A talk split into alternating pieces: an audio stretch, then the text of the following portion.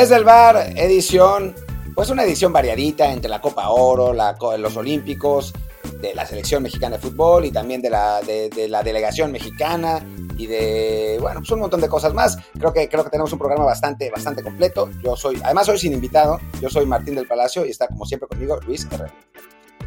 ¿Qué tal Martín? ¿Y qué tal la gente que nos acompaña aquí en Twitch?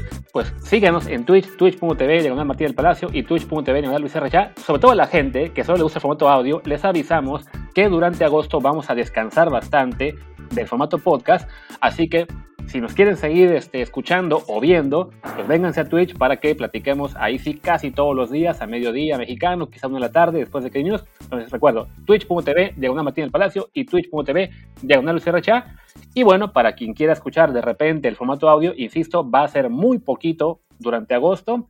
Estamos en Apple Podcasts, Spotify, Amazon Music, Google Podcast y muchísimas más. Y pues, ¿qué te parece si arrancamos primero que nada con el fútbol y la fabulosa actuación de la selección ayer contra Canadá? A ver, yo vi el partido repetido en, diferido, adelantándole a partes, debo reconocer, porque sí había partes que eran de hueva. Y sí no me gustó cómo jugó la selección. El, segundo tiempo, sobre todo, muy mal. Eh, creo que, que México está teniendo serios problemas para encontrar el, digamos, un ritmo de juego que le permita mandar dentro de la cancha. O sea, creo que ya van un par de partidos, el del Salvador y este, en los que, en los, que los segundos tiempos no es solo que ceda la iniciativa, porque puede ceder la iniciativa eh, a propósito y, tratar de contragolpear, sino que le quitan la iniciativa, ¿no? Y, tiene un equipo que juega mejor que, que México. Al final, estos partidos como quizá el Estados Unidos Qatar antes, eh, se resuelven por calidad individual, ¿no? Y termina ganando el equipo, no siempre, pero en general termina ganando el equipo con más calidad. Y México termina ganando por eso, ¿no? Pero, pero sí, la verdad es que, la selección no se vio bien. Eh, tampoco el primer tiempo se vio tan bien, hay que decir.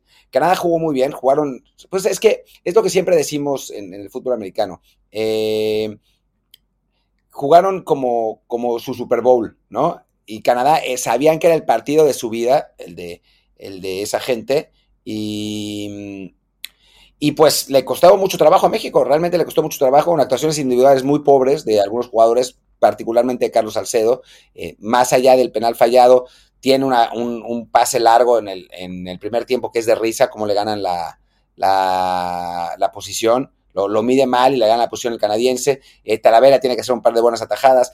La verdad es que Moreno pierde también una en el que trata de cubrir el balón y le gana por cuerpo. Eh, México, la verdad es que tuvo actuaciones individuales muy pobres, contrastadas con algunas muy buenas, ¿no? O sea, creo que Orbelín Pineda da probablemente su mejor partido desde, desde que está, desde seleccionado ahora. Eh, Funes Mori me parece que juega, juega bastante bien también. El, no, no me fascinó el, el, partido de Héctor Herrera, a pesar del gol altibajos, ¿no? De la selección. Sí, yo, así como tú viste el partido repetido, yo cometí el error de empezar a verlo a las cuatro y media de la mañana, tiempo de España, y me seguí y lo acabé viendo completo en vivo. Y sí, fue desesperante, sobre todo porque más allá de lo mal que jugó México y de lo bien que se vio Canadá, en realidad México sí mereció ganar. O sea, sí fue mejor durante el partido. La impresión que nos queda evidentemente es muy negativa porque se cedió la iniciativa por grandes lapsos y porque hubo momentos de preocupación. Evidentemente que te empaten el partido en el segundo tiempo te, molesta mucho, pero si te vas a estadísticas, eh, por ejemplo, la posición de balón, 60% para México. Remates, 14 de México, 9 de Canadá. 7 a puerta de México, 13 de Canadá. O sea, en general, México sí merecía ganar. Los penales sí fueron, aunque hubo gente que empezó a, armar la campañita, hola Hércules, de decir que no era penal el segundo. Claro que ambos eran y el VAR estuvo muy corto en señalarlos. Independientemente de que fueran jugadas en las que a lo mejor no había tanto peligro para que el canadiense hiciera falta, bueno, eso es culpa de ellos, eh, pero sí eran muy claros. Pero al México no aprovechar su superioridad, al no aprovechar los momentos en los que estaba mejor, al que le costarle tanto generar peligro de verdad, no solamente estar toque y toque y toque y toque y toque, con un miedo a regatear impresionante, eh, se vuelve desesperante. También eso genera, evidentemente, una frustración importante del lado del público. Volvieron los fans del Irapuato al final a aparecer. Había algunos también al principio del juego, pero no se oían tanto. Eh, los de fans del Irapuato, por cierto, es irónico, por si alguno no, no entendió. Y así, la imagen que queda es realmente pues, muy pobre. Al final se consigue el objetivo, que es lo importante. Se llega al, final contra Estados Unidos, que no mereció ganar por otra parte, pero aprovechan que Qatar falló su penal y que al final... Qué mal tiró, el penal el catarí, ¿no?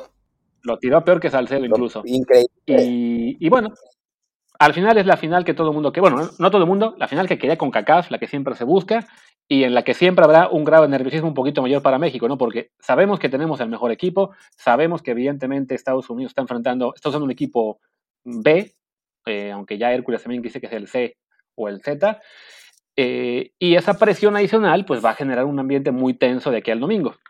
Sí, totalmente. Em, creo por otro lado que este es un, partido de una, una Copa Oro similar a la que se jugó en 2009, en la que llegó México con muchas dudas a la final contra un equipo de Estados Unidos que, era, que obviamente no era el equipo mayor y México terminó ganando 5 a 0. O sea, creo que si nos atenemos a cómo son jugador por jugador, México es un equipo muy superior. Está enfrentando a un rival que tiene puros, prácticamente puros jugadores de la MLS. Em, y en el que me parece que la selección va a, ahora sí a, sentar su supremacía sobre, sobre Estados Unidos. Para mí, creo que, creo que está claro. Eh, yo, yo doy como amplio favorito a México, ni siquiera estoy tan preocupado con, ese partido porque me parece que, que, jugador por jugador México es mucho mejor. Pasó también en la Copa Oro pasada que, que le gana México a Jamaica eh, la antepasada, la de 2015 creo, creo que fue, ya no me acuerdo cuál fue.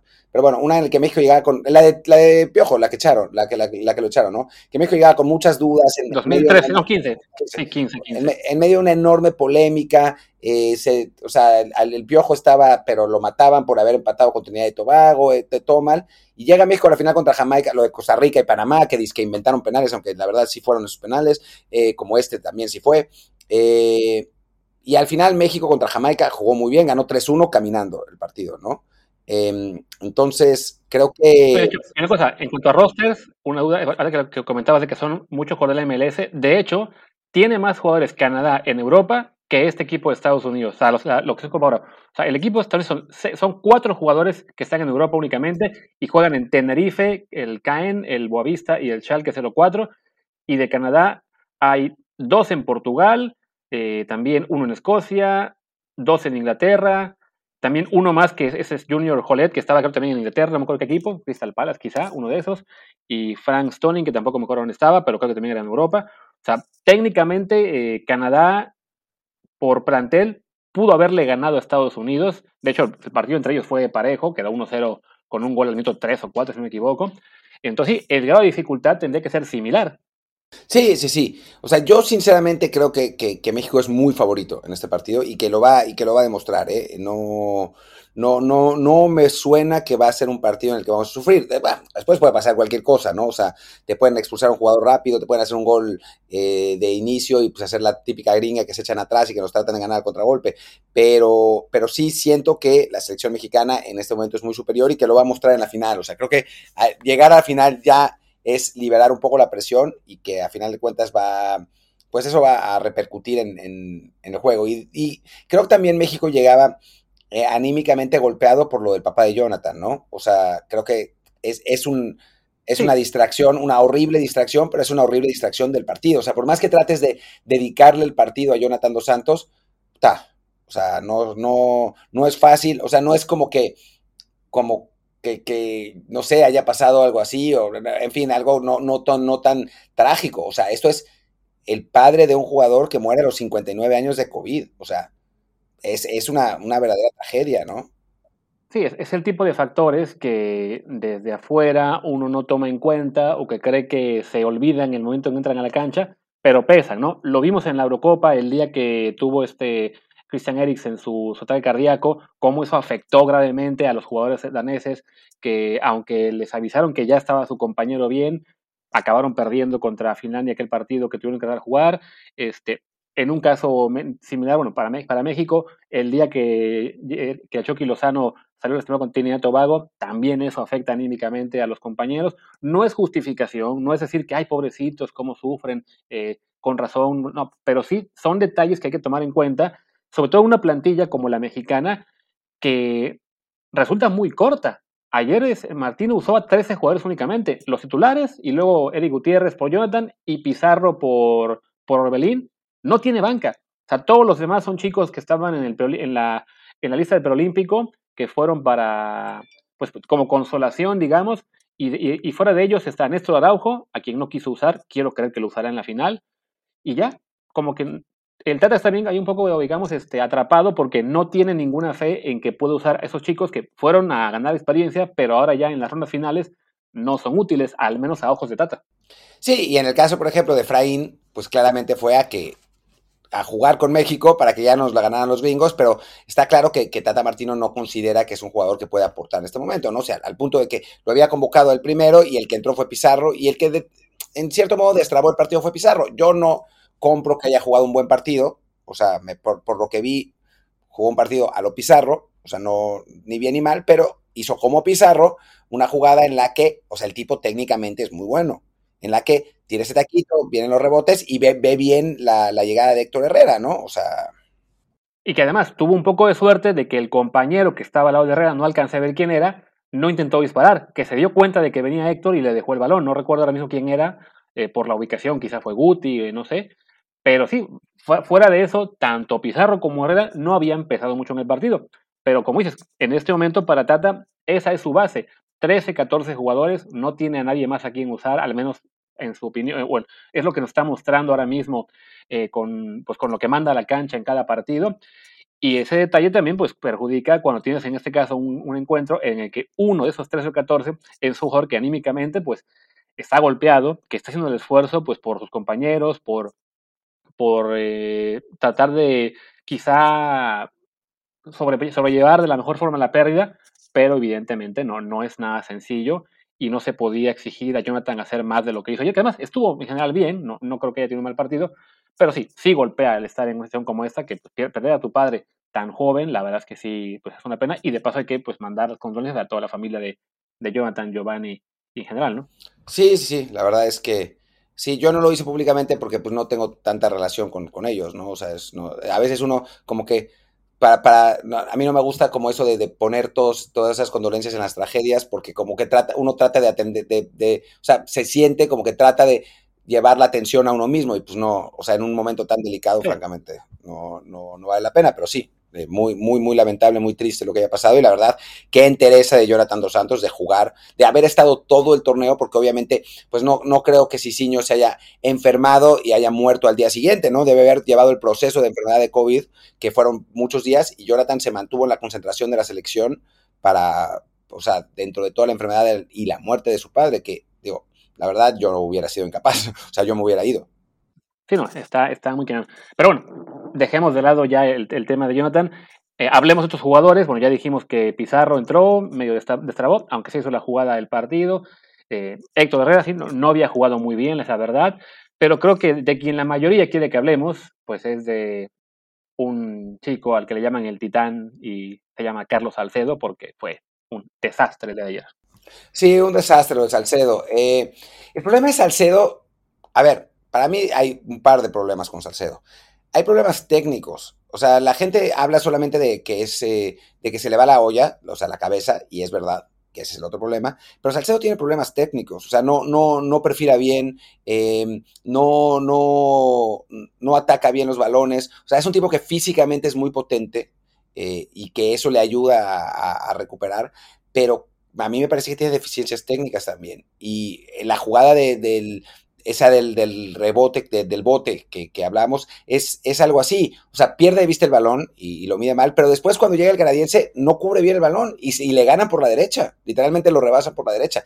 Y es un tipo de error que Carlos Salcedo comete siempre. Ahora, lo del penal, digo, es culpa de Salcedo por quitarle el balón a Funes Mori, ¿no? Pero es más culpa de Martino por no tener una jerarquía de, tiradores de penales en un partido. Ya me tiemblo en pensar que si nos vamos a una serie, que lo va a tirar el que quiera y no y Martino no va a tener nada que decir.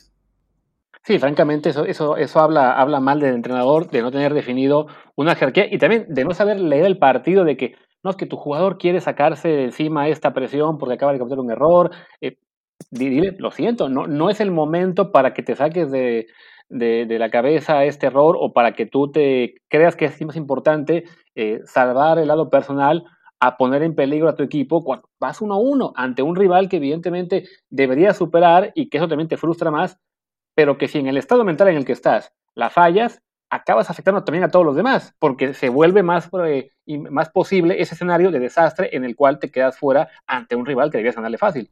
Y creo que eso ha pasado un poco con la selección mexicana, no lo de Salcedo, sino que, que México ha tenido elementos para ganar partidos con comodidad y que no ha podido materializarlos y se le han puesto complicados, ¿no? O sea, si Salcedo mete este penal, o bueno, si cualquiera mete ese penal, no Salcedo, si lo tira Funes Mori lo mete, el partido se encarrila, ¿no? México con, la confianza terminaría ganando el partido, no sería esto. El del Salvador lo mismo, ¿no? Funes Mori tiene dos, eh, Orbelín tiene una para poner el partido 3 a 0 y no, no estaríamos hablando nada de, las dudas de la selección ni, ni nada parecido, ¿no? Entonces, creo que, que, México sí ha tenido problemas para definir los partidos cuando se le han abierto las posibilidades. Por otro lado, creo que es positivo el que esas posibilidades existan, ¿no? Simplemente hay que tener el carácter o la capacidad para, para aprovecharlas.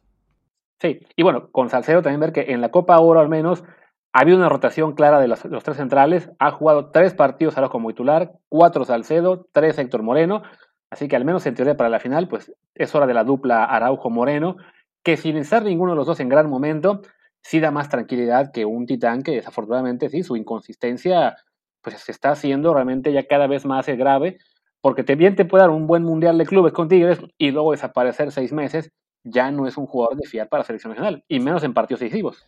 El problema es que no hay muchos relevos, ¿no? O sea, cuando después del partido contra, espera, espera, después del partido contra Francia decíamos, sí, eh, Vázquez y Montes ya están listos para la selección, pero después viene el partido con Japón, César juega fatal, eh, Johan, digo, la roja me parece que es, es la, fuerza a él y está bien, no, no, no me parece que haya sido un, error y, creo que Vázquez jugó bien ese partido, pero quedan más dudas, ¿no? Sobre todo en el caso de Montes. Vamos a ver cómo, cómo, cómo está contra Corea, eh, pero, pero a mí ya no me quedó tan claro que Montes sea el futuro inmediato, ¿no? O sea, yo todavía sigo pensando que con ritmo el titular debería ser Moreno, aunque el problema es que Moreno y Vázquez son los dos zurdos, entonces jugar con, con dos zurdos en, la central es una cosa medio rara. Sí, aunque si no mal recuerdo, Vázquez en Pumas le ha tocado jugar mucho por derecha, entonces de que se puede, se puede, ¿no? O en su defecto acabe jugando Vázquez y Araujo, por ejemplo. Sí, creo que es cierto que tras el juego con Japón entraron un poquito más las dudas, como señalas, Montes, que es además el que estaba, digamos, más avanzado en esta jerarquía, que él parecía ser en este momento el, la opción número 4 de la central, en los Olímpicos ha sido el más, el que ha generado más dudas, y Johan Vázquez, pues sí, también, que es el que, el que viene ascendiendo más rápido, pues con esa expulsión te queda también la, la, impresión de que, bueno, a lo mejor no está listo. De todos modos, yo creo que si ahí me dan a, a escoger, al menos de aquí, de cara a lo que sea eliminatoria, sí buscaría darle Así como estos, en esta Copa Oro le han dado oportunidad a los tres centrales de jugar casi al mismo tiempo de juego todos, pues ahora que entren a la rotación también Johan y César, para ver si los dos, o al menos uno de los dos, puede tomar este lugar eh, ya para la Copa del Mundo, en la que además, por edad, quién sabe si Héctor ya esté en, el nivel suficiente, si Salcedo habrá recuperado un poco la confianza, qué será de Araujo. Entonces, sí, dar chance a estos dos jóvenes de ganarse el lugar. Sí, sí, sí. Va, eh, creo, que, creo que es momento de, hacerlo. El problema es que, digo, tanto se quejan y lloran con los moleros, pero los moleros hubieran sido útiles para tener esa, esa transición y ya no hay. O sea, ya está. Los próximos partidos son todos partidos de vida o muerte, ¿no? O sea, México no se puede dar el lujo de, de, perder partidos en, la eliminatoria. Entonces, pues el Tata Martino va a tener que decidir sobre la marcha cuáles son, cuál es la pareja de, de centrales que necesita, ¿no? Va a ser interesante. Aquí nos ponen en el chat que a lo mejor este, lo, señala Kevin 7, que quizá una línea de tres, Montes, Araujo, Vázquez. Es que yo creo que si hay línea de tres, va a incluir a Edson. Sí, sí, sí, porque, a ver, bueno, podría. Si cambiara línea de tres, el problema es que a quién dejas de contención si sacas a Edson. O sea, pones a Romo ahí. O sea, en, esa posición. básicamente lo que hace la línea de tres es convertir el 4-3-3 actual en un 3-4-3 en el cual Edson, que es el actual contención, o Romo en algún caso, se convierte en el tercer central y entonces los, los dos mediocampistas son más, eh, un poco más ofensivos. Bueno, uno muy lateral, de los que te encantan a ti, y quizá uno con más recorrido hacia el frente, pero ya no un contención puro. Pero, en fin, no, no creo que vaya a ser ese Martino, sinceramente. No, no, no creo que vaya a poner línea 3, no lo ha hecho, ha jugado siempre 4-3-3, o sea, no, no va a cambiar la línea 3. Eh, podríamos... que ya hizo el experimento un par de veces. Eh, sí, me acuerdo. un, día no salió, un, día no salió tan mal, la otra vez sí salió tan mal.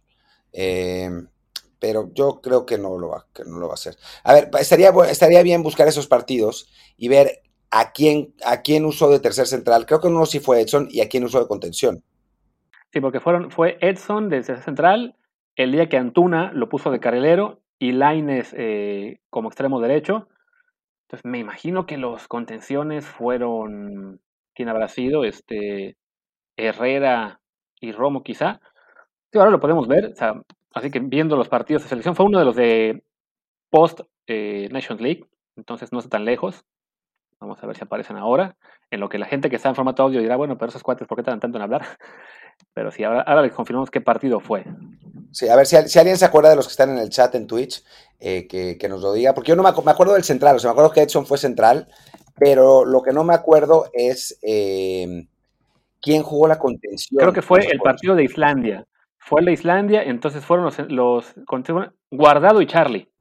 Guardado y Charlie. Ah, pues no jugó con contención real entonces, jugó con... Digamos que ahora la opción sería, en lugar de Guardado y Charlie, Herrera y Guti o Jonathan o, o, Romo. Ya, ok. Entonces sí, entonces, entonces la, la, línea de tres con tres centrales puros sí parece poco probable, que, era el punto del comentario con el que empezamos esto. En fin, seguramente no pasará. el caso es que, que bueno, pues por, por, lo pronto va a tener que, encontrar esa, esa, pareja de centrales que o sea, si creo que si hacemos una encuesta en este momento, nadie va, o sea, no va a haber ni una, es más, la voy a poner en Twitter a ver qué pasa, pero nadie va a tener una verdadera respuesta, una respuesta sólida, ¿no? O sea, Vázquez Moreno, Vázquez Araujo, eh, no creo que nadie diga Salcedo en este momento, Araujo Moreno, Araujo Montes. Bueno, hay gente que en Twitter me respondió que Tiba Sepúlveda y. ¿Cómo se llama? Y Angulo. No, bueno, estamos Yo entiendo que estamos un poco preocupados con, Araujo, con Araujo, con Salcedo y con Moreno, pero créanme que los centrales de la selección olímpica, después de Johan y César Montes, aún les falta bastante. O sea, no, no es por decir que son malos o que no tengan potencial, pero sí hay, hay niveles y los demás todavía están lejos. Eh, pues sí, sí, sí, de acuerdo. O sea, creo que, creo que, es así, aunque sí creo que, creo que el que merece en este momento la oportunidad de, probar en este, de ser titular en selección mayor es Johan Vázquez. Montes, vamos a ver en el resto de los, de los, de los partidos de, Olímpicos, ¿no? Sí. ¿Y qué te pasa que ahora que ya, bueno, ya, ya, hablamos de la Copa Oro y ya empezamos a mencionar Olímpicos, ya también dijimos que creemos que va a ganar México mañana, hasta, en la final, que es un pronóstico, que debe ser, digamos, similar o por lo menos eh, esperamos a lo que fue 2009, pues vamos pasando a lo que es la previa de, los Juegos Olímpicos, que además es más pronto, es mañana mismo, contra Corea, en lo que es un duelo pues muy, muy complicado para el equipo mexicano. Va a ser muy complicado, ¿no? Este equipo coreano, ya vi un poquito más de Corea, la verdad es que no tuve tanto tiempo, pero vi un poco más del partido contra, contra Rumania y es un equipo muy dinámico, eh, bien, eh, muy ordenado tácticamente, eh, que sabe lo que juega, sí ha aprovechado las circunstancias y no la verdad es que la diferencia de nivel entre, entre los coreanos y Honduras y los coreanos y Rumania no era para ganar 10-0 en el, en el cómputo final, pero sí es un equipo que mereció por completo su calificación. Lamentablemente no vi el partido con Nueva Zelanda y eso hubiera estado interesante porque fue el partido que perdieron. Me dicen que eh, los neozelandeses, que, que, Corea no mereció la derrota, ¿no? Que, que Corea dominó ese partido y, y, que perdió porque el portero neozelandés estuvo muy bien. Eh, pero creo que va a ser un partido muy complicado y que México tiene que jugar su mejor partido del torneo para poder tener oportunidad de ganar, ¿no? O sea, se enfrentó a un rival de muy buen nivel, que es Japón, y se perdió siendo superados, ¿no? Por completo. Entonces México tiene que jugar al máximo nivel de sus futbolistas, Lozano acertar con la alineación y con los cambios, y a partir de ahí, eh, o sea, no es imposible ganar, pero creo que Corea es, es, eh, es favorito, ¿no? Sí, que bueno, con el tema de elección tenemos que considerar que no está Erika Aguirre ya definitivamente, entonces bueno, ahí ya sabemos que va a ser Jorge Sánchez por izquierda y Loroña por, eh, por derecha. El tema de que está suspendido Charlie Rodríguez, lo cual abre la duda de si va a ser ahora Romo como segundo interior y Esquivel en la contención, o si va a mantener a Romo en la, en la contención y le dará paso a otro interior que podría ser este, ¿cómo se llama? Beltrán, que no ha jugado ni ha estado en la banca incluso, la muy poca eh, probable posibilidad de que meta a Laines ahí como interior, tampoco creemos que lo haga. No, no creo. Esquivel y Romo sería lo más sensato. y otro que, estaba viendo hace rato, ya no sé si era. Era yo, era yo, lo de Beltrán, Beltrán ¿no? Oye, había más, había más lo mencionó, pero sí, no, no parece muy probable. Y otra duda que, que estaba yo leyendo hace rato, que no sé si es eh, todavía duda o no, que Henry Martin podía perdérselo por lesión. Eso dicen, que está, que está lesionado y que, y que, jugó, que entrenó al margen. Yo simplemente hacer entre, entre paréntesis lo de Fernando Beltrán, creo que no hay, no es tan poca la posibilidad de que juegue, ¿eh? Eh, porque Jimmy Lozano no está haciendo eh, cambio, o sea, está haciendo literal jugador por jugador, lo más con las características más cercanas posibles. Y Romo no tiene nada que ver como interior a lo que, a lo que hace Charlie, ¿no? O sea, son jugadores bien distintos. Charlie es un jugador esencialmente horizontal y, Romo es un jugador vertical. Eh, y Fernando Beltrán sí es un jugador muy parecido a Charlie. Entonces, por ahí, o sea, yo sigo pensando que el, esquivel de, de, contención y, y, Romo es lo más probable, pero no descartaría por completo que sea Beltrán el que ocupa el lugar de, Charlie Rodríguez. Y parece que, Henry sí está lesionado y que está entrando al margen. Yo sí creo que va a jugar, pero si no, se abre la puerta a una cosa muy interesante que sería tener a Antuna y a Laines de, extremos y a Vega de falso 9, ¿no? Sí, la otra opción es un poco como lo que señalas de Beltrán, pues que por no ponerse muy creativo, por no querer moverle un poco al esquema y buscar jugadores, si no similares, pues por lo menos bueno, más si no idénticos, sí, más similares que lo que acabaría cambiando, es que entra el Mudo Aguirre como el nuevo titular, ¿no? Pero sí creo que a todos nos gustaría más, por un lado, que sea Esquivel, Romo, Córdoba, y adelante, si no está Henry Martin, Laines, Antuna, Vega. Sí, que la verdad es que eh, en cuanto a, tipo de jugador, el Mudo Aguirre no tiene nada que ver con, con Henry Martin, ¿no? Henry Martin es un, es un delantero de apoyo que quizás no es tan goleador, pero que, participa mucho más en la elaboración, y el Mudo es un finalizador, ¿no? Que jugaba con otro, otro delantero, ya fuera Osejo o, Santi Muñoz, eh, apoyándolo jugando detrás, ¿no? Entonces, creo que, que por ahí digamos, si seguimos hablando de características, tendría más sentido lo de Vega, que es un jugador más asociativo. Igual sigo pensando que va a jugar Martín, ¿eh? O sea, Martín, no sé por qué sigue siendo Martín, pues se llama Henry Martín y yo me llamo Martín, es absurdo que diga Martín, ¿no? Eh, pero... Sí, porque el, el, que, sea, que sea apellido a todos nos confunde. Yo siempre, yo, siempre lo voy cambiando. Un día digo Martín, otro digo Martín, nunca sé cuál es el correcto. Pero sí, Martín se supone que es. Sí, Henry Martín se llama, digamos, digámoslo así. Em, entonces... Eh, Oye, que interrumpo este programa para una mención importante porque acaba de aparecer una de nuestras gustadas secciones, aunque no es una variante, ya que mencionamos lo de los centrales eh, de la sección de futuro no olvidemos el desarrollo de Jared Ortega. Jared Ortega, que, perfectamente puede jugar en Europa, pero no esta temporada, porque esta temporada va a jugar con Todavía el pero bueno. Sí, sí.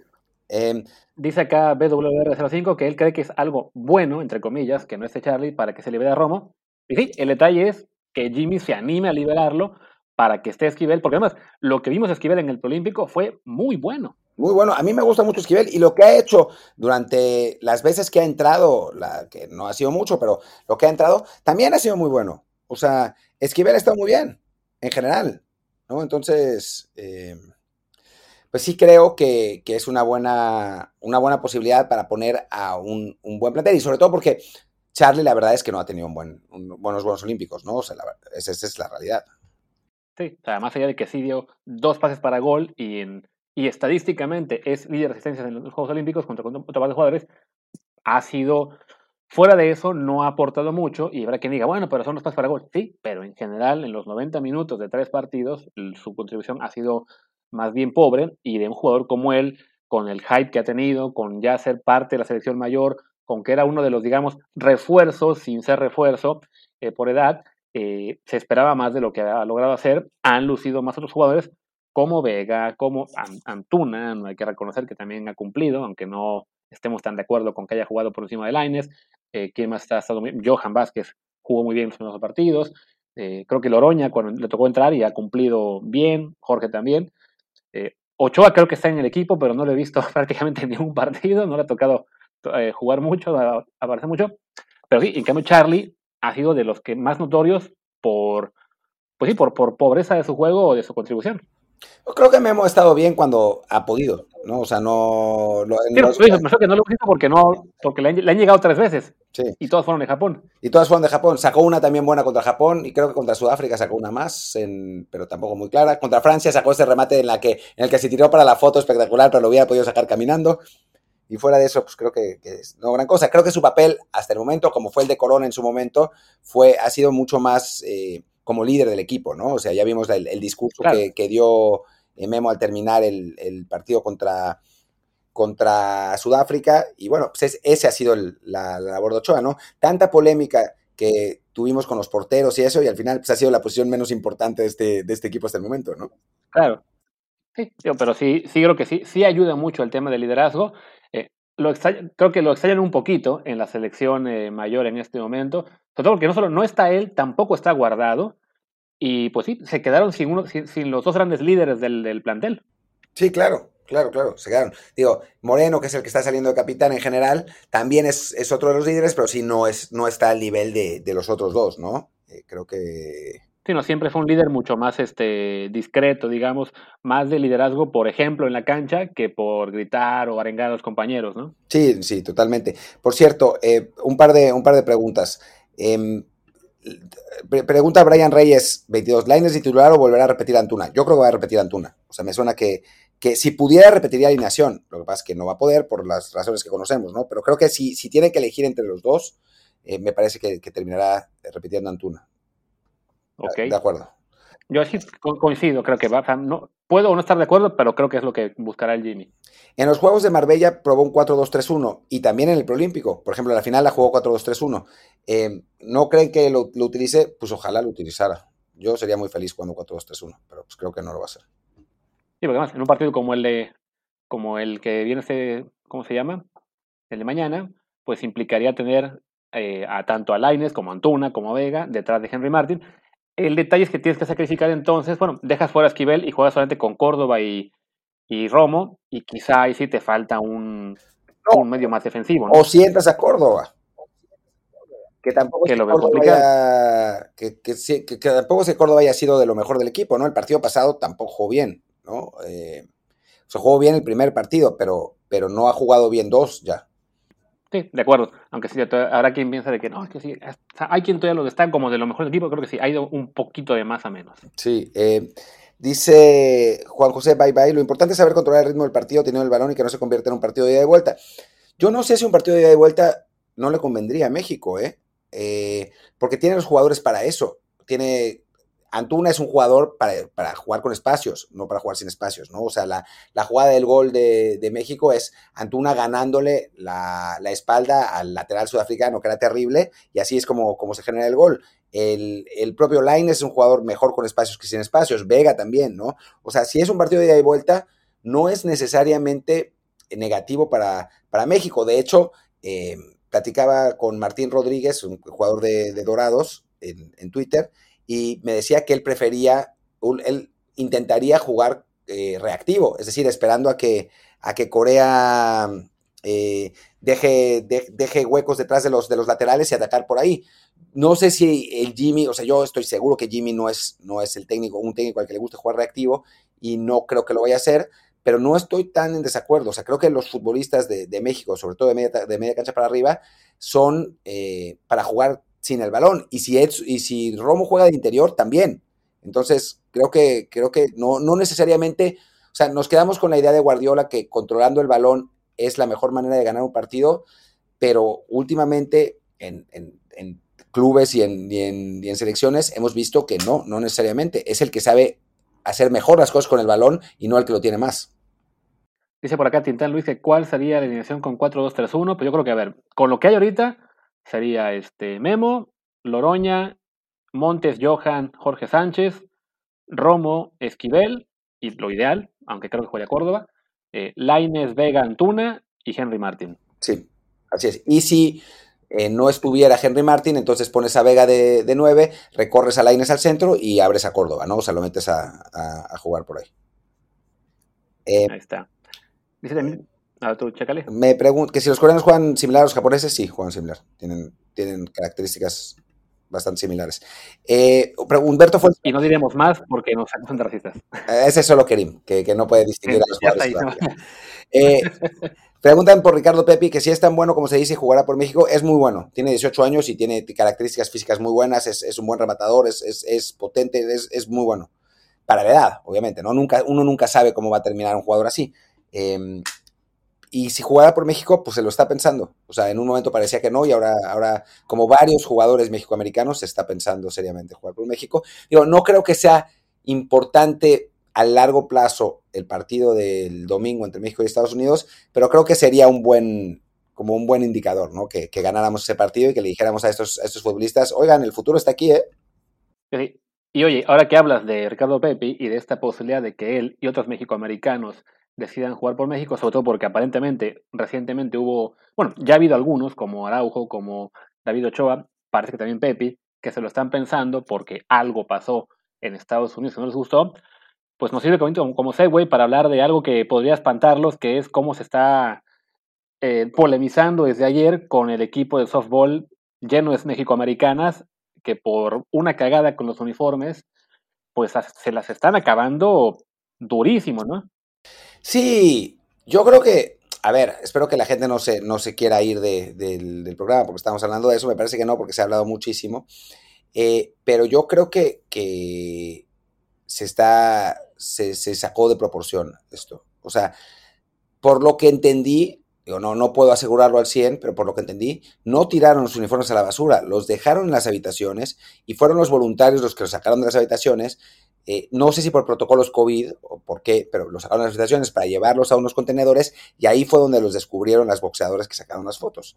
Em, no creo que activamente hayan tirado esos uniformes a la basura, eh, francamente, sino simplemente hacen como, yo, lo sé dentro de mi, en mi trinchera, que es otra cosa, ¿no? Pero lo sé porque a mí cuando yo iba a torneos eh, internacionales cubriendo por FIFA, FIFA me, me, daba un montón de merchandising, pero un montón. O sea, nos, como estábamos obligados a vestirnos de Adidas, nos daban un montón de cosas Adidas, ¿no? Que la gran mayoría estaban buenísimas y las tengo todavía, pero quedaban cosas que, eh, que francamente no estaban tan buenas. Entonces, en general lo que intentaba era regalársela a mis amigos que, le gustaran, o a voluntarios, o a, personal de limpieza del, hotel, pero a veces no lo querían. Y pues cuando no lo querían yo lo dejaba en la habitación, ¿no? Y pensaba, bueno, pues si alguien, o no, o no tenía la chance de dárselos, ¿no? Tal vez a alguien le interese y se lo queden. Quiero pensar que esto fue lo que pasó con estas jugadoras de softball, ¿no? Y sí me parece, y ya me dirás Luis si estás de acuerdo, que el hecho de que sean mexicoamericanas y que, y que bueno, sean casi todas mexicoamericanas, no una mezcla, sino la gran mayoría, eh, pues sí influyó, ¿no? O sea, si, se hubiera tratado de las corredoras de ciclismo, nadie hubiera dicho nada. O sea, influyó en la denuncia de las boxeadoras, que de eso vamos a hablar, ¿eh? porque eso ya a mí tampoco me gusta, ¿no? Eh, pero influyó en la denuncia de las boxeadoras y influyó en la reacción de, la gente en, redes, ¿no? Sí, recordemos que de entrada, ya desde que estaban compitiendo, había un importante sector del público mexicano, no sé si era mayoritario, minoritario, pero un sector importante que las rechazaba porque decía, ah, es que son pochas, no compiten realmente por México, sino porque no quedaron en Estados Unidos, lo típico que se hace en este tipo de casos, este, de gente que no alcanza a entender el concepto de doble nacionalidad y que puedes nacer en un país pero tener herencia de otro y que te importen ambos. Entonces ya ahí había cierto rechazo. Y creo que sí, eso influye en que cuando ocurre esto, que no tengo yo razones para pensar que simplemente hayan tirado a la basura a los mismos ya. Creo que lo que señala es, factible. Incluso también una jugadora, lo comentaban aquí en, los, en el chat, eh, sacó video de, con el informe. Otra sacó también ya un, este, un, mensaje en Twitter que compartían otros de, de que ella explicaba, ¿no? Nos llevamos todo lo que pudimos, eh, los uniformes de juego y, las, y las, los guantes y demás equipamiento, simplemente no cabía todo.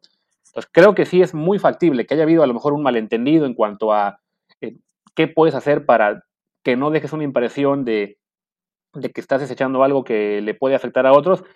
También, evidentemente, que sí hay ahí muchísima grilla eh, a nivel federativo, que esto de las boxeadoras, a mí la verdad sí, no, o puedo entender incluso que, les haya parecido mal si ellas honestamente creyeron que las jugadoras de béisbol lo habían, bueno, de softball, perdón, habían tirado esto, pero sí, la forma de sacarlo en Twitter, la verdad sí fue muy poco, pues de, de atleta a atleta, no me parece bien que, se haya, que las hayan quemado así.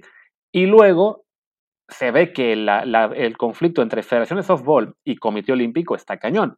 Porque por lo general tienes un problema así, deja tú lo que señalabas de que si no hubiera sido el equipo de softball, no se hace ruido. Salvo con el de fútbol. Con ese sí, porque sí, con el de fútbol, también hubiera sí, ponerlo, ponerlo, poner el de fútbol como ejemplo, perdón, es pésimo porque los, hubieran matado. Pinches eh, eh comodinos. a eso voy. A cualquier otro, menos el de fútbol, no hubiera pasado semejante ruido.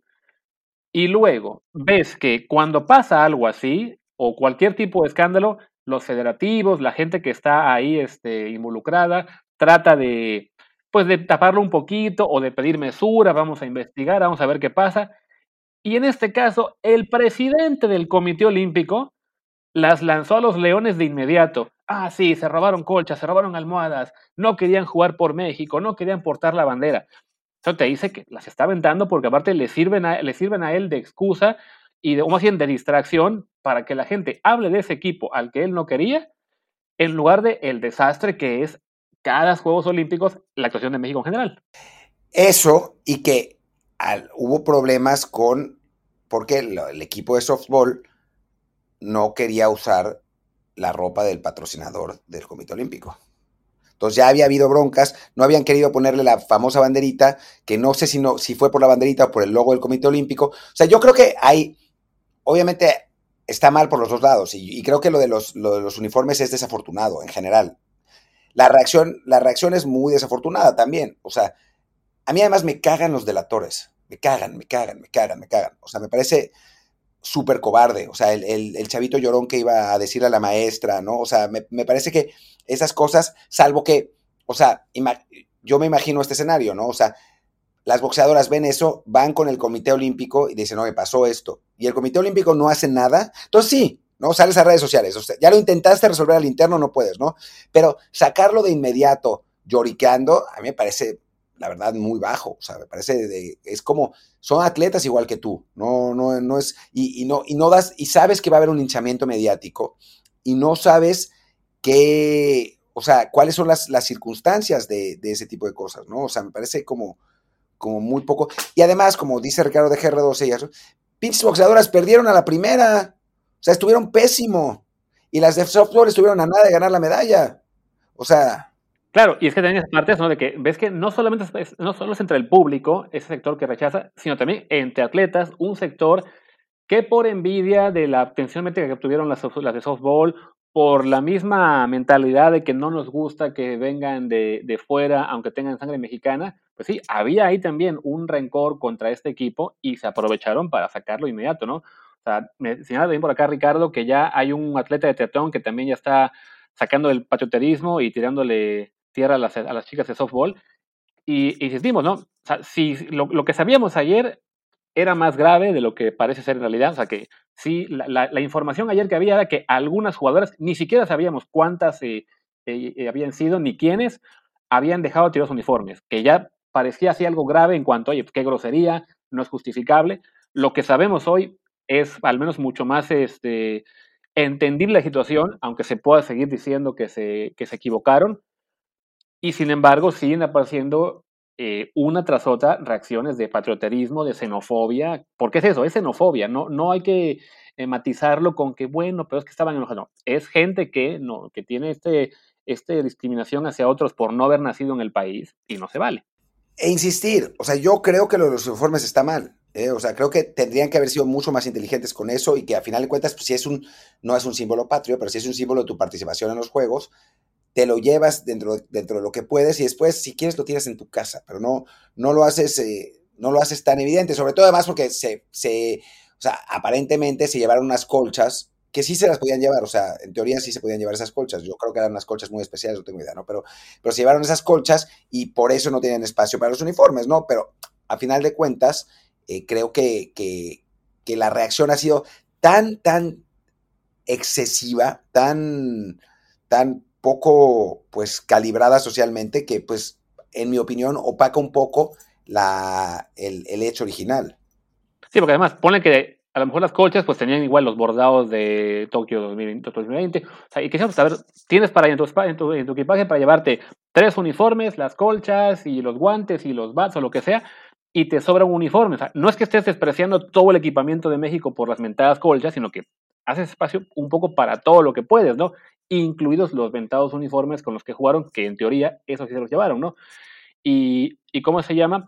Bueno, y, sí, la, reacción de la gente, eso de que de tirarles también porque ah, hubo, una, una reacción en particular que me gustó mucho cuando vi el video de Miguel Gurbitz, que mencionaba, ¿no? A ver, estas chicas se la partieron en cada partido. O sea, estuvieron luchando contra las mejores del mundo, contra las estadounidenses, las canadienses, las japonesas. En cada juego dieron el máximo. No había nada que reclamarles en la cancha. Y a fin de cuentas, ya si después de eso les interesa o no un pedazo de, de tela, porque a fin de cuentas es eso, un pedazo de tela, pues puede haber a quienes nos moleste más o menos, pero sí, no es para echarlas al fuego, más, o sea, como si hubieran simplemente ido a pasearse eh, con un este, con presupuesto mexicano de gratis sin esfuerzo en el campo, ¿no? Como ya hemos tenido otros atletas que sí dan actuaciones bastante más pobres, ¿no? Sí, a ver, hasta, Luis García apareció de nuestro lado en este caso, ¿no? Que decía, yo fui a los Olímpicos y no conservo los uniformes que usé. Pues ya, hay, hay gente que no es tan apegada a eso. Y después pregunta Roger, Roger HBEZ eh, que cómo sé que no se ven las circunstancias, pues porque nadie las sabe. Hasta ahora no se ha clarificado cuáles han sido las circunstancias. O sea, si supieran las circunstancias las boxeadoras, entonces eh, pues seguramente se, había, se lo hubieran armado de tos a las, a las de softball cuando fueron a tirar las cosas a la basura. O sea, nadie sabe las circunstancias, no hay manera de saberlas. Eh, por eso. Y después también Dicen que si no, que si no me da coraje que las boxeadoras se partan la madre en el sistema deportivo mexicano, mientras que las, softball, las del softball vienen en la NCAA. Pues, pero eso qué tiene, o sea, ¿qué tiene que ver una cosa con la otra? O sea, quéjense con los dirigentes, ¿no? O sea, son los dirigentes los que son un pinche desastre aquí. O sea, los atletas, a final de cuentas, ¿qué? O sea, si se hubieran preparado bien, si se hubiera usado el presupuesto en boxeo, el boxeo es probablemente el deporte de estos Juegos Olímpicos que se manejó peor de todos. O sea, no hicieron, no mandaron a los boxeadores a las giras que daban puntos pensando que se iban a jugar todo en el torneo de las Américas. El torneo de las Américas se canceló por COVID y los eh, boxeadores mexicanos no tenían puntos para el ranking y no pudieron ir. Y no es que no hubiera capacidad en, en, muchos boxeadores, sino que simplemente no los mandaron a los torneos que daban puntos para ahorrarse lana. O para chingársela, ¿no? Claro. O sea, entonces, ¿quién es el, o sea, cuál es, cuál es el problema? O sea, de alguien que se está en NCAA, que pues es, es, lo que le corresponde como atleta que vive en Estados Unidos, o de unos dirigentes que hacen todo lo posible por chingarse todo el dinero, todo el dinero, y la Federación de Box tiene una historia de, de cochupos y tranzas, pero brutal. Entonces, hay que enfocar nuestras baterías en quien es realmente culpable. Porque realmente este asunto le está sirviendo al Comité Olímpico Mexicano y a muchas federaciones para que se hable de otros, para que sean los deportistas. Y cuando no sean los deportistas, vamos a hablar de las clavadistas que fallaron por un último salto o los clavadistas.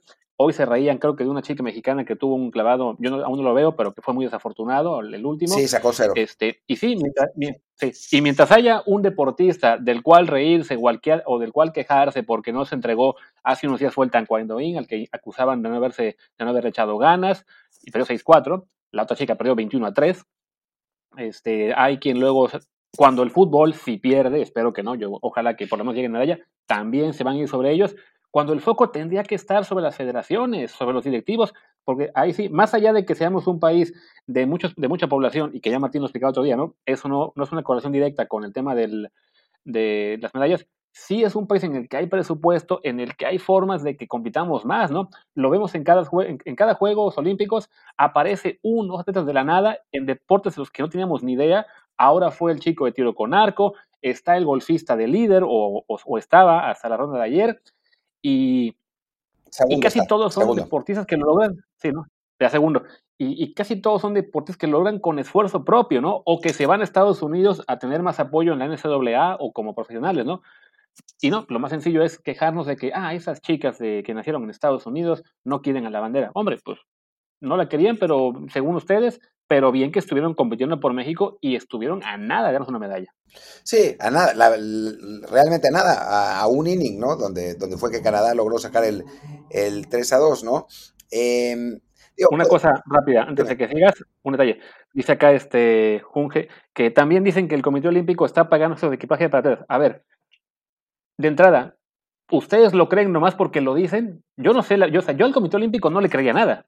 Nada. A, Ricardo, a Carlos Padilla, yo no le creo absolutamente nada. Porque bien puede decir, no, no, si estamos pagando el equipaje. Ah, ok, eso lo saben las federaciones, eso lo saben los atletas a la hora de hacer la maleta, o simplemente hay un representante del COM en el aeropuerto que ya ahí medio resuelve lo que se preste. O sea, esperar que en, dentro del COM haya una burocracia tan bien aceitada como para que a la hora de la, de la facturación del equipaje, ah, no, sí, sí, aquí tenemos todo arreglado, eh, que, se pague su, su, equipaje.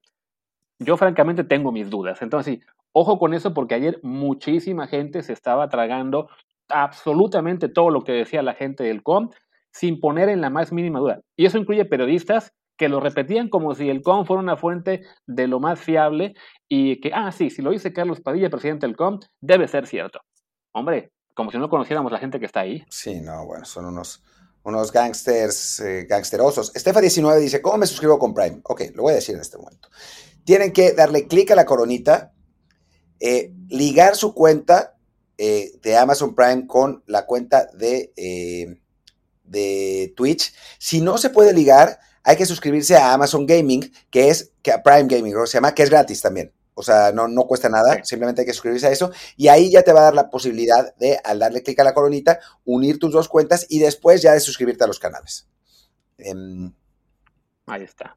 Eh, y bueno, creo que, creo que de lo de softball ya no, no hay mucho más que, que, decir. Lo que sí podemos hacer también es hablar un poco de, de, de lo de Simón, Simón y Biles y la, y la presión, ¿no? Porque que es, para mí ese es otro tema que, que para mí es muy interesante, porque hay no es de blancos y negros, literalmente, hay un montón de aristas en ese, en ese tema y que a mí, a mí me gusta claro. mucho, porque por un lado está claro que las gimnastas han sido sometidas a unos abusos terribles, no solamente los abusos sexuales de, del doctor Larry Nasser que conocemos, sino a, unos sistemas de entrenamiento atroces, ¿no? Desde que tienen 9, 10 años, o sea, la, las tienen, están lesionadas desde los 8 años, las tienen entrenando como si fueran profesionales, o sea, es, es una cosa eh, gigantesca. Eso por un lado. Por otro lado está el hecho de que no hay por lo menos evidencia alguna en este momento de que Simone Biles tuviera un ataque de ansiedad o algo así, sino simplemente que le ganó la presión. Que para mí es absolutamente, es absolutamente válido, ¿no? O sea, de, los dos lados, o sea, yo no, no, no, no estoy de acuerdo con quien dice, eh, eh, pobrecita, eh, hay, que, hay que tomar en cuenta, o sea, todo el, todo el mundo tiene esos problemas y hay que tomarlo en cuenta. Para mí me parece que un atleta de alto rendimiento tiene que saber sobre, eh, sobrellevar la presión, pero si no se puede, pues no se puede. O sea, tampoco los que dicen, pinche cobarde, ¿cómo no se atrevió? O sea, me parece que hay como mucho, mucho espacio en el medio. Y también por eso entiendo lo de Djokovic, que Djokovic dice que a él le encanta la presión, porque bueno, pues le encantará la presión a él también, ¿no? O sea, no... Y como bien decía no Luis, pudo con ella. no pudo con ella, ¿no? Pero también, pero se paró ahí a jugar, ¿no? O sea, es que hay, hay un montón de aristas, ¿no? Dentro, de, dentro del asunto. Y que hubo, hubo, gente que me reclamó por un tuit que puse de Djokovic, porque en la declaración que hace de, no, no, la declaración es un privilegio, me encanta la presión, bla, bla. Es, a ver, puede ser su opinión, su deseo, que la presión algo que le motive, pero el momento en el que hace esa declaración, que es una puya muy clara a Simone Biles, es muy, muy desafortunado. Y bueno, siendo además este es un gran tenista de lo mejor de la historia, quizá va a acabar siendo el mejor de la historia, como en este momento Simone Biles es también la mejor tenista de la historia, que, que lanzara ese, esa especie como de puya a una chica que ha pasado por mucho más abusos y problemas que él, me pareció muy poco elegante. Entonces, y hoy, él hoy que está buscando el, el bueno, estaba buscando el Golden Slam, pierde, pues con la pena, se, se, él se buscó en cierta medida los comentarios un poco sarcásticos que estamos soltando algunos, porque sí, ahora es él quien tenía el partido contra Zverev 6-1 el primer set y acaba perdiendo contra un rival inferior. Aunque yo creo que le preguntaron, ¿eh? Eso debe haber sido res, eh, respuesta a una pregunta expresa, lo de Djokovic. O sea, sí, pero le, puedes, le, le, puedes, comenzar mejor. Sí, pues es Djokovic. O sea, no es, no es la, la lumbrera más eh, luminosa del, firmane, del firmamento, eh, Novak Djokovic. O sea, fue claro, un güey que hizo, hizo, hizo un torneo. Exacto, hizo un torneo en, el, en, en, plena época del COVID. O sea, vamos a ser serios, ¿no? Con todo y pachangas. Sí, o sea. Sí. Y también, y, y volvió Simone Biles, hay quien dice, no, es que, a ver, debió competir. A ver, era, se salió del torneo por equipos. A lo mejor compite y acaba costándole a su equipo no ganar ni siquiera un bronce. Pero ahí yo no estoy de acuerdo. Al salirse, permite que otra entre en su lugar y por lo menos consiguen la plata. Yo estoy en desacuerdo con eso. Yo creo que es, es peor que se haya salido del torneo por equipos. Porque eres la mejor de la historia. Tus compañeras confían en ti. Eres la gran referente de ese equipo. ¿Cómo te sales un día antes de la competencia? Si te sales, salte antes. cuando, cuando puede, o sea, puede haber gimnastas que puedan eh, participar contigo, o sea, que, o sea, se puede, se puede armar mejor, ¿no? O sea, dejar tirado a tu equipo un día antes de la competencia, a mí esa fue la parte que me gustó menos, o sea, de, todo eso. O sea, yo, yo, todo lo entiendo, el 100% lo entiendo, menos esa parte. La dejar tirada a tus compañeras a unas horas de la competencia. Es que yo lo veo en el sentido de que el deporte en el compite es un deporte en que si no estás al, 100% mentalmente y si no estás segura a la hora que empiezas a hacer 14 piruetas de que vas a caer de pie y no de cabeza, o sea, puedo entender por qué prefiere no estar ahí. Porque no solamente es el hecho de que puedas competir, te caes y acabas fastidiando al equipo en lo, en lo estadístico, te puedes medio matar en, en uno de esos giros. Eh, no, es, como el caso, por ejemplo, de, Ronaldo en la final de, de, Francia 98, que igual tuvo este episodio de hasta de convulsiones y creo que vomitó, ¿no? o sea, que, tuvo esa noche espantosa previo al, a la final. Y bueno, de todos modos quiso jugar, le fue de la patada. No sé si con otro jugador el equipo lo había hecho mejor en, en esa final, pero bueno, no se estaba en teoría poniendo en riesgo eh, él a sí mismo, al menos no que supiéramos. O sea, Simone Biles, en un deporte como la gimnasia, sí. Sí, pero no, o sea, sí, pero no. O sea, eres la mejor de la historia, no eres Chanita de las Pitayas. O sea, es la, la atleta más importante. O sea, Michael Jordan jugó en, con 40 grados de temperatura y dio un partidazo. Y, o sea, yo creo que, o sea, los atletas excepcionales lo son también porque saben, o sea, no son nosotros, no son yo y tú. O sea, son atletas excepcionales, ¿no?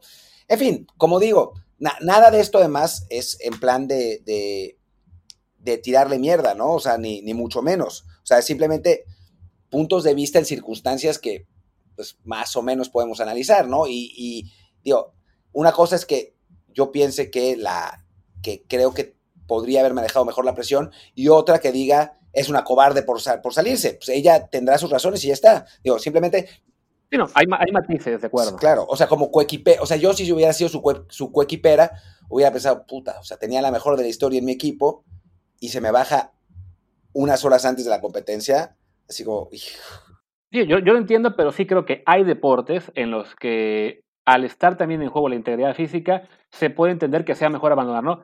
Hablas en este caso de la gimnasia, podemos hablar también del esquí, en los, el alpino, en lo que son los, Juegos de Invierno, los pilotos de Fórmula 1 o, de autos. Alguien ponía el comentario también acá de que, ¿qué tal que Usain Bolt eh, decide no correr el relevo? Hombre, si Usain Bolt tiene un tirón y sabe que está en riesgo de romperse al, al tercer, tercera zancada, pues también lo, lo ideal sería que le digas, como saben qué, mejor no corro yo porque es factible que pierda. ¿Y crees que no correría? Yo te, aseguro al 100, te aseguro al 100 que correría. Al 100. Puede ser. Y si, y si, el, si se termina a la tercera zancada, todo mundo lo mataría por decir qué egoísta debió dejar que otro competiera en su lugar al estar al 100%.